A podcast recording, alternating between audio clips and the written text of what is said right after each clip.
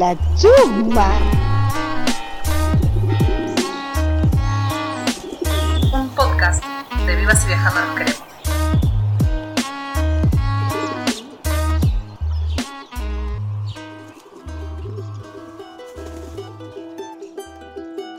¿Qué es la chusma? La chusma es una manera de contarnos cosas, de enterarnos de algunas cosas que si no, no te enteras, como lo que pasó y pasa en Andalgalá.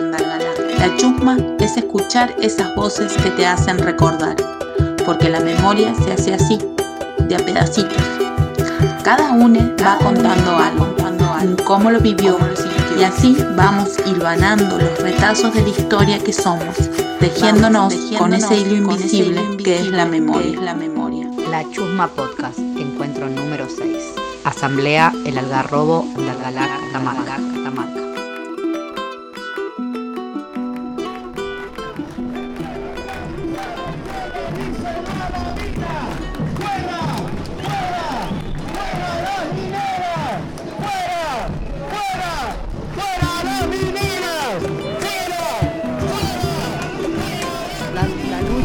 Que tenemos por el agua. Empezamos con la caminata 628. Esta lucha es de un pueblo. Por el agua, por la vida y por todo. de luchar por la vida, luchar por el agua y luchar por el territorio. Vamos a caminar.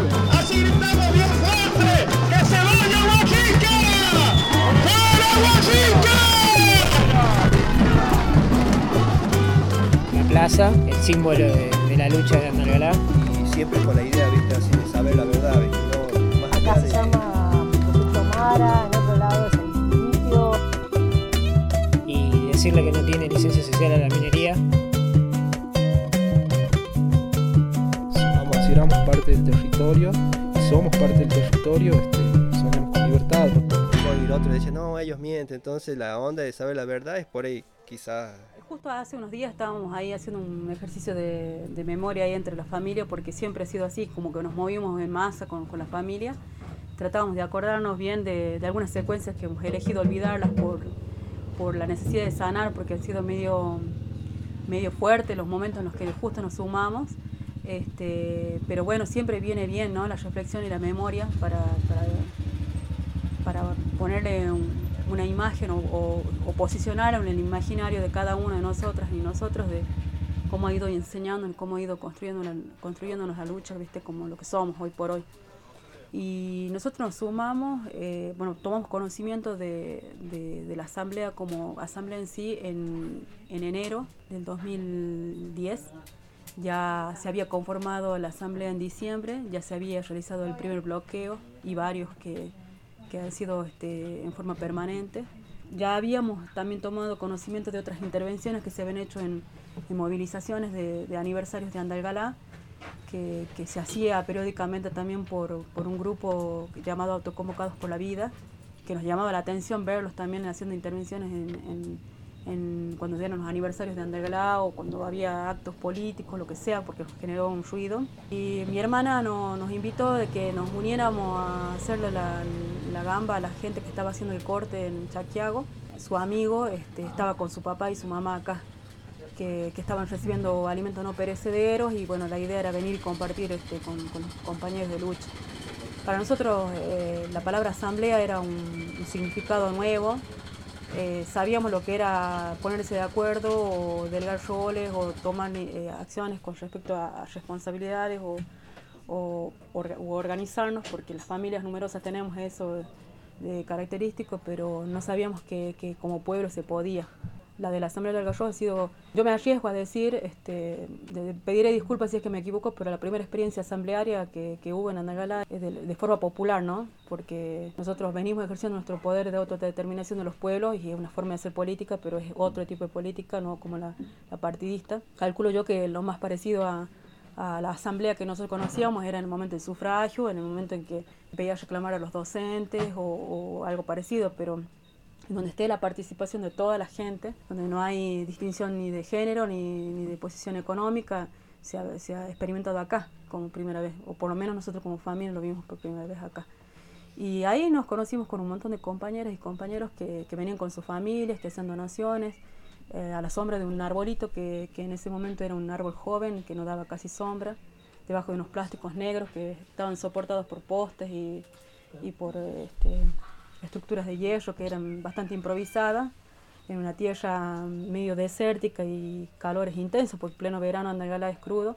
Y bueno, nos sumamos todos, porque era así, la chela, la madre, el padre, mi viejo, los hermanos, los, hijos, eh, niños chiquitos, porque mi hijo, el más chico, tenía en ese momento un año, andaba gateando y bueno, era sumarse y venir. Y después cuando uno toma conocimiento de lo que se podía construir desde la palabra, de la participación, entender que uno podía ejercer un derecho, exigir el respeto por, los que ni siquiera sabíamos que existían, porque creo que, más allá de que uno tenía un conocimiento de, que la mega minería estaba haciendo un daño, yo por ejemplo salí de una escuela agrotécnica en donde la mega minería hacía promesas con, con, cosas usadas, por ejemplo, haciendo donativos de libros usados, de máquinas usadas, de computadoras viejas, de ruedas que les donaban al colectivo que nos llevaba todos los días a la escuela y, lo pintaban como un donativo, de, como, una, como un acto político, nos sacaban fotos y todo, nos grababan, éramos chicos.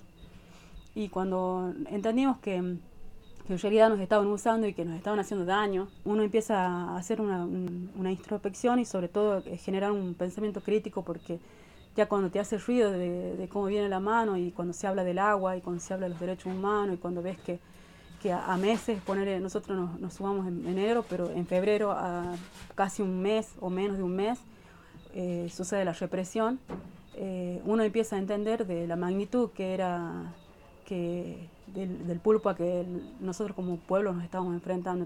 El 15 de febrero del año 2010 nos reprimieron en una forma muy atroz que nosotros no conocíamos. Cercaron tres días antes, un viernes, y nos pegaron un lunes. Y nosotros no, nunca entendimos de que, que podía llegar a pasar eso. Cuando vimos la fuerza que era Kuntur, los primeros los vimos a los costados del camino, cómo preparaban su, su ropa, se ponían como, como canilleras, rodilleras, pecheras por dentro de su ropa.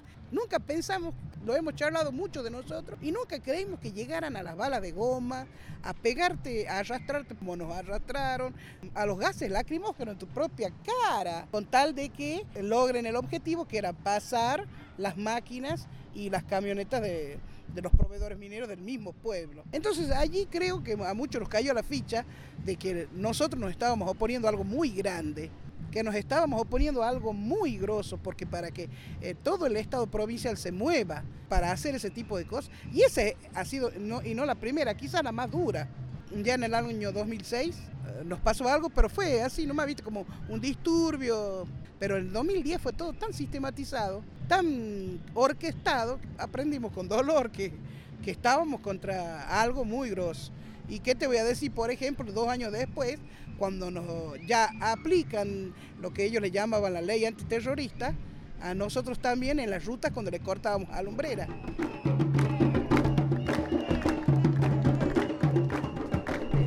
Recién entrando del lado de, de Londres, porque era para el otro lado primer corte que hemos participado nosotros. Por ahí pasaban los camiones que subían a la lumbrera. Entonces es como que tocan a ellos, nos tocan a todos, a nosotros y nos tocan a nosotros, nos tocan a ellos porque es la misma. Así que, y, y esa vuelta sí, era en pleno invierno. No podías dormir, sabíamos tener carpa, pero no era preferible estar a la orilla del fuego y en la ruta que después hemos tenido otro corte que que hemos estado más cerca del centro, que también un mismo compañero que está el dueño del terreno que nos han entregado a la policía. Son muchos cortes que uno ha tenido, igual lo mismo pasó en Tinogasta, también corte de que estar acampando en la orilla de la ruta. O sea, nunca cesó la violencia institucional de la policía de Catamarca, nunca ha cesado hacia el pueblo de Andalgala, nunca, nunca, nunca. Y, es como que ya nos hemos acostumbrado, ahí mucha gente también ha tenido temor y por allí se han alejado pero hay muchos otros que no, y hay muchos otros que dijeron, ¿cómo? ¿Por qué nos tienen que pegar si nosotros estamos defendiendo el cerro? Y vos lo habrás visto, es una belleza, hay que defenderlo con el cuerpo. Esa es la diferencia. Nosotros podemos hacer con las palabras también, pero también hemos puesto el cuerpo y ponemos el cuerpo todos estos años, porque no hay otra opción. A lo mejor ellos ya están perforando, qué sé yo, pero siempre va a haber una resistencia. Del pueblo de Andalgala siempre va a haber resistencia. Fue asumir ese compromiso y cambió obviamente la perspectiva y también el modo de vida porque nos vinimos ya prácticamente a vivir acá. Y bueno, esa ha sido como la, la forma en que nos acercamos, la impotencia, la intriga, la impotencia y, y, la necesidad de justicia. Todos los gobiernos desde los años 96 que han venido pasando por Catamarca y la Nación este, han mostrado expresamente y cada vez con más um, de certeza cuál es el objetivo y cuál es la orientación que le quieren dar a la economía de nuestra región, por ejemplo. Y sin duda ellos han instalado en el imaginario de la gente que la minería es la salvación, pero al Estado, al Estado que es represor, porque, porque justamente pone eh, la mano de, de obra o de policía para que haga esa tarea, ¿no? Es triste porque muchas veces este, a lo mejor no todas las personas de ese tipo son malas, o sea, pero bueno, eh, es la tarea y ellos te dicen es mi trabajo. Ese mismo discurso es mi trabajo, por ahí te lo dice un amigo minero, este, pero como decía hace rato mi compañera, hay que entender que hay trabajo y trabajo. Y, y bueno, pero todo eh, te lleva, te confluye en el mismo sistema. El Estado, el gobierno, el gobierno te quiere pobre para que vos aceptes todas las condiciones que se te den, que te dan ellos. Y, y, bueno, pero nosotros acá somos muy rebeldes y por lo menos no nos van a llevar puestos.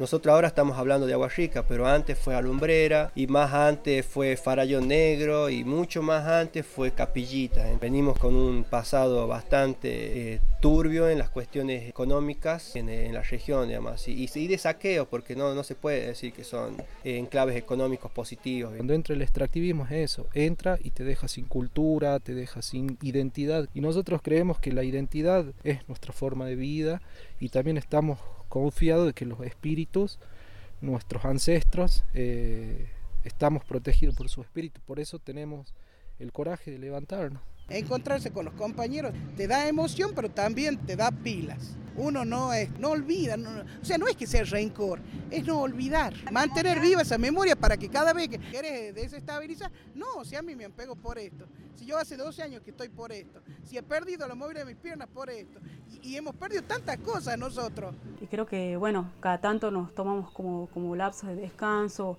o recambios de energía o pasamos la posta a, a los chicos, a los jóvenes, porque siempre estamos haciendo como recambios de, de, de, este trabajo arduo que es sostenerlo, este, siempre tiene esas cosas gratificantes, ¿no? que somos parte de un todo y que, todos somos iguales.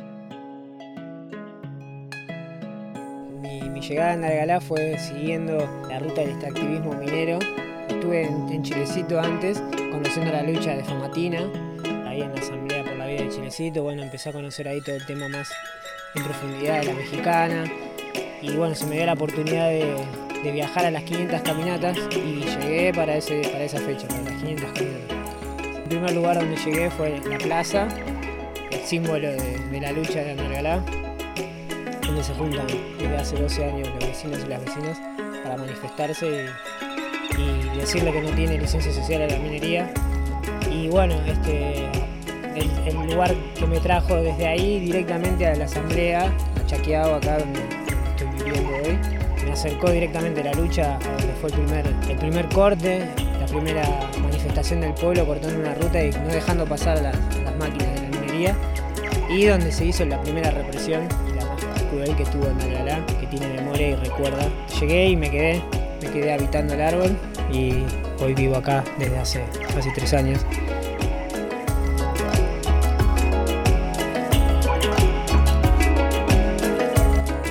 Te pone a dónde tenés que estar y cuándo tenés que estar. Ya hemos estado nosotros, sé que ay, tienen que seguir, pero uno no es que deja la lucha.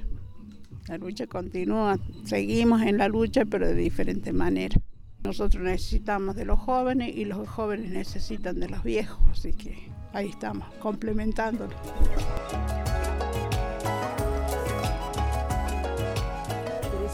Increíble la, energía que hay, que apenas pasa algo, todo se reactiva y, y, se genera una cadena gigantesca de contactos y se mueve y pasan cosas. Y la verdad que nada, me, me, me enorgullece mucho poder, poder, en estos momentos decir que soy parte de la Asamblea del Algarrobo y, y saber que estamos para defender la tierra, el agua, el aire, el pueblo, el cerro ese que vemos hermoso No soy de acá, pero la gente me abrió los brazos y me siento una andalgalense más. Hasta donde pueda poner el cuerpo, lo pondré porque me parece que es una causa que nos, afecta a todos. Acá se llama Proyecto Mara, en otro lado es el litio, en otro lado son las megafactorías porcinas, los desmontes, el petróleo en, en Mar del Plata y si bien parecen muchas diferentes, son todas las mismas.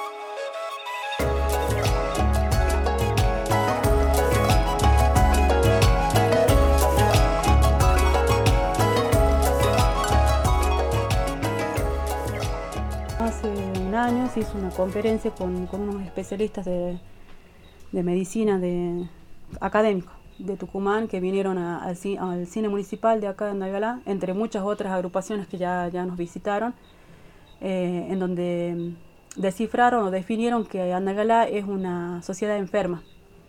A nosotros nos impactó mucho esa palabra porque decíamos, eh, bueno, de alguna manera eh, Andalgalá con, con la lucha se ha hecho resistente, se ha hecho fuerte, hemos perdido el miedo, este, pero hasta, hasta dónde, ¿no? El cuerpo aguanta todo eso porque somos humanos, porque todos somos laburantes, porque somos estudiantes, somos hijos, madres, vecinos, que hemos tenido que ir a como a la fuerza, aprendiendo a ser periodistas, este, medio abogados, salir a lucharla, gente que bueno, se ha dedicado a hacer eh, directamente política o directamente ejercer este, el derecho desde la movilización, o todos hemos tenido que ir como forzados, ¿no? Este, en la necesidad de resistir y de, y de sobrevivir. Y no nos gusta sobrevivir, nosotros queremos ve- vivir bien, o sea, no, no, no, no queremos estar en, en la, en la resistencia de, de- de la necesidad de poner el cuerpo y morir por defender un derecho básico como el agua, o como la palabra, o como la libertad.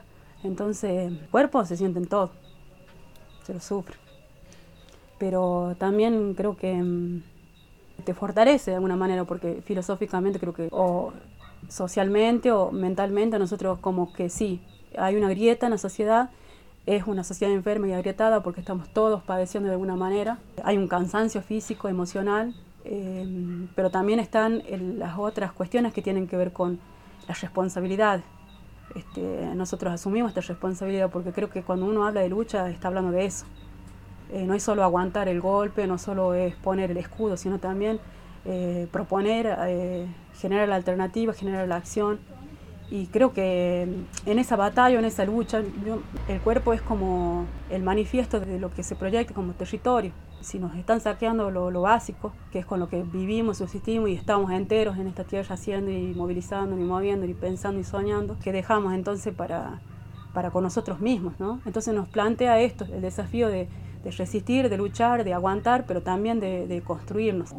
Acá hay mucha gente que de una u otra forma le pone el cuerpo esto, ¿no? De- también de los de, del- les cuerpes, de las cuerpas, de, de empezar a resignificarlo, ¿no? Las mujeres también estamos en un proceso muy importante de volver a, a conectarnos con nuestro cuerpo, a darle el valor, a amarlo. La tierra es nuestro cuerpo, ¿no? Es la gran cuerpa que nos sostiene.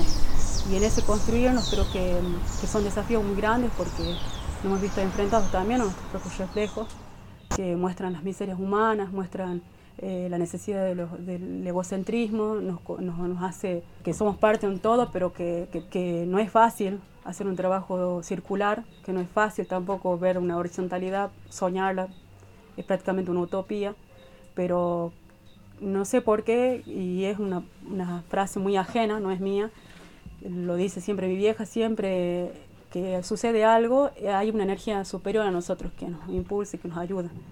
Y suponemos que la tierra, porque si no, ¿qué cuerpo aguanta todo lo que viene pasando? Las transformaciones, porque no todo es rígido como, como se nos describen las historias que siempre las escriben los poderosos. Van habiendo cambios constantes y nosotros también cambiamos nuestra perspectiva sueño que, que de alguna manera la flexibilidad que tienen las plantas eh, podamos nosotros adoptarla también para que no que la resistencia o esa cosa de la firmeza no nos, no nos destruya sino que en la flexibilidad eh, encontremos en, en el baile o en el arte o en las nuevas generaciones o en la ternura, en la esperanza, en otros sentimientos que, que nos transformen.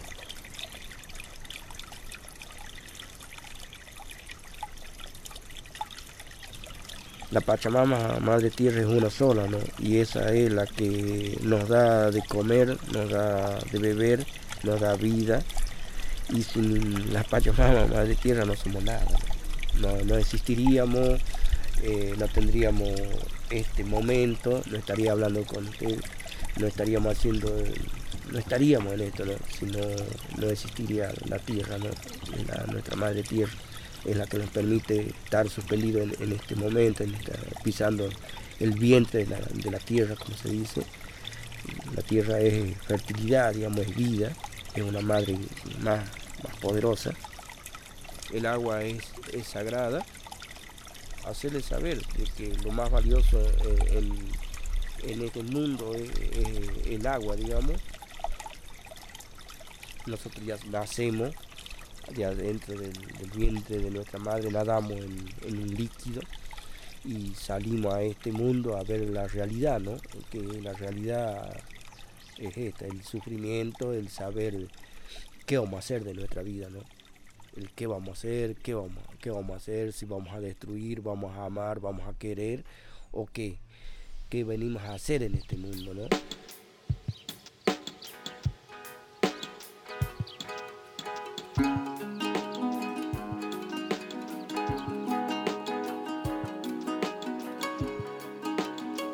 Participar porque me, me siento una, persona útil y que también eh, para saciar esa necesidad propia. De, de- hacer algo por las cuestiones y no quedarse en la casa sentado o con indiferencia. ¿viste? Todos los daños que puede hacer la empresa ya lo han dicho miles y, y científicos y que no es que no obtuvimos nada, obtuvimos mucha conciencia de que la gente sabe lo que va pasando, pero ¿qué pasa? Los mismos estos políticos, los mismos empresarios y los mismos promineros del pueblo, como que hacen la vista gorda a todas estas cuestiones y ya veo que por ahí la cuestión técnica ya no sirve mucho, la chapa y toda esa cuestión, o la parte, sí, saber de, la- de las cosas, pero por ahí lo que más mueve son las cuestiones sociales. Eh, estar en la calle, eh, ser consecuente, digamos así, porque por ahí podés hablar muy lindo de, la naturaleza, del cuidado, pero si no lo, si no lo haces vos como persona, y ahí ya estás, ya estás lejos de, de querer ser parte de la lucha. Entonces lo más simple es ponerte a pintar un cartel, ponerte a cultivar la tierra, reciclar, eh, herramientas mucho más certeras y mucho más fuertes a la hora de, que alguien te vea, por ejemplo. Muchas veces la gente no quiere, ya su canal de conexión hacia la persona se cierra, ¿viste? Así, porque hay una cuestión quizás de diferencias de, eh, sociales, pero en el caso de- del- humanismo y del corazón, todos, digamos, todos somos iguales. como siempre una, poner una plantita y eso sabes que, eso es, es más llega más que toda una conferencia técnica sobre lo que podremos hablar de megaminería. Entonces por ahí quizás esa es la onda, ¿viste? Así. Y como que siempre generar de que de, hacer ver de que eso, de que estamos unidos más allá de todas las diferencias y todas las cuestiones que podamos tener, estamos unidos. Y, y eso hace que la gente por ahí quiera participar en, grupos como este, decir, che, yo quiero ser parte de eso. ¿sí? Y no de, no quedar, digamos, así como que bollando o, sin un un lugar o sin una identidad, digamos, así como que eso de a poquito, viste, va dando identidades. Mucha gente es agradecida hacia eso, entonces hay una cierta protección de- desde la misma gente hacia todos nosotros por el simple hecho de que, de que estamos haciendo lo que estamos haciendo, defendiendo el territorio y defendiendo el agua. retomando lo que es el valoramiento de nuestra tierra, de nuestra cultura, nuestra identidad. Está bueno que nos vamos levantando los territorios y que vamos defendiendo, como digo, nuestra identidad, cultura, nuestros sueños, porque no solamente es eso, ¿no? sino aprender a vivir de una manera diferente al, al modelo de consumo.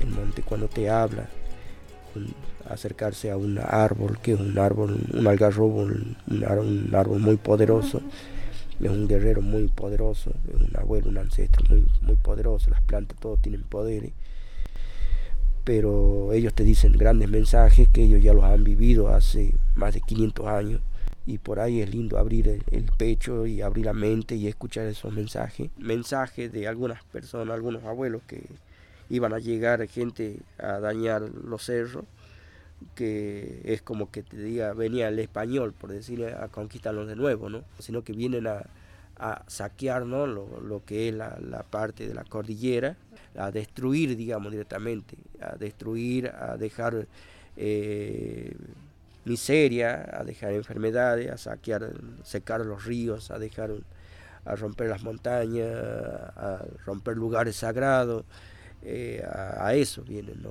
Eh, es lamentablemente por ahí en los años que tengo encontrar parte de vasijas, de ollas fúnebres rotas y eso es como que te saca de la casilla como diciendo un ejemplo a esa persona que han roto esa urna no le gustaría que yo vaya al cementerio de, un ser querido de ellos yo lo agarre, les rompa la bóveda, lo saque a los huesos y lo desparrame por toda, su, por toda la calle, ¿no? Es una falta de respeto.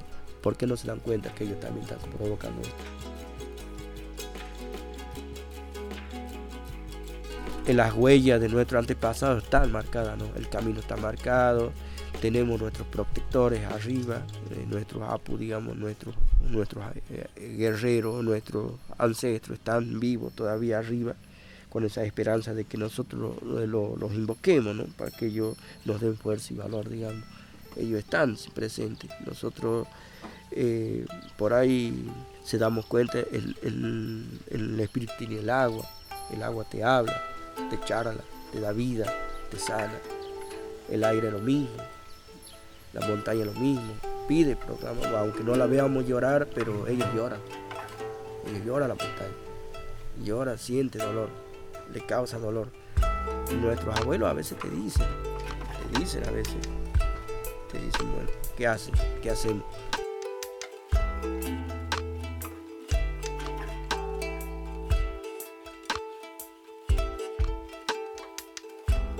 Ver una guipala, ver una voz que se levanta en, alto.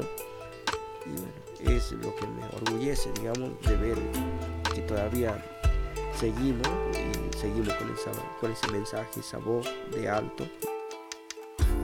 Los protectores y las protectoras que podemos ver, que podemos caminar, que podemos sentir, salimos a, a manifestarse, ¿no? Entonces creo que el caminar es nuestro mensaje, ¿no? El caminar, para nosotros la lucha ya significa nuestra vida. Y bueno, espero que que llegue un momento que no tengamos que correrle más al cuerpo, que podamos disfrutar del cuerpo, del nuestro y del, de la pacha. Y lo siento muy marcado a fuego así en mi, alma y, en mis pies porque lo recorro todo el tiempo, estoy acá y me conecta eso. Mis pies son la raíz, lo que conecta el territorio.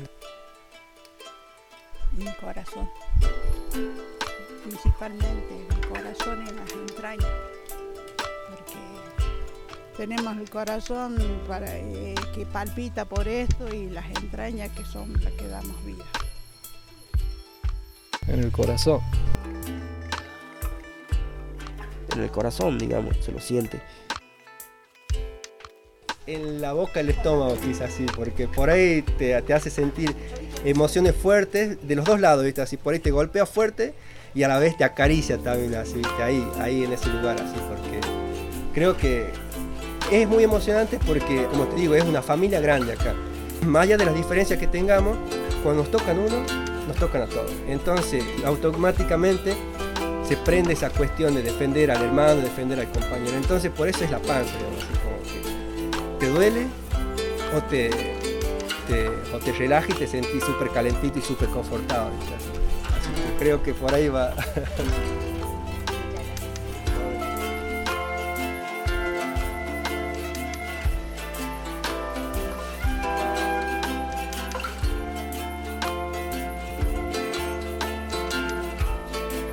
el árbol padre, digamos, ¿no? algarrobo.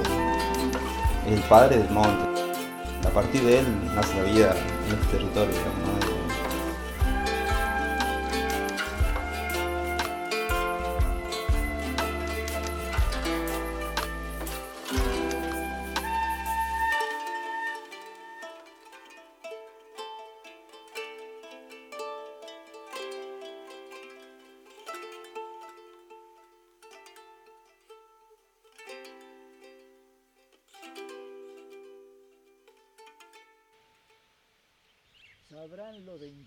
Cuando camine en la plaza, que ante tanta amenaza le antepone dignidad. Esa es la identidad que flamea orgullosa en esta lucha afanosa con bandera horizontal. Tal vez lo de ambiental solo es una en muchas cosas. Esta belleza ancestral se transformó en tragedia. Todo el tiempo nos asedia cual pecado capital. La presión es muy brutal, pero aún así anida la voluntad guerrida de convertir en un hito nuestra proclama en un grito, no a la mina, sí a la vida.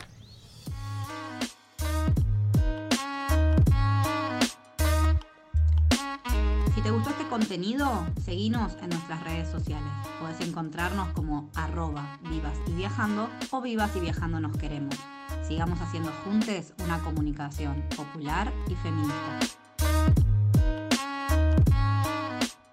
Podcast forma parte de nuestro proyecto Cuerpes, Territorios, Palabras y cuenta con el apoyo de Gestionar Futuro del Ministerio de Cultura de la Nación. La chusma.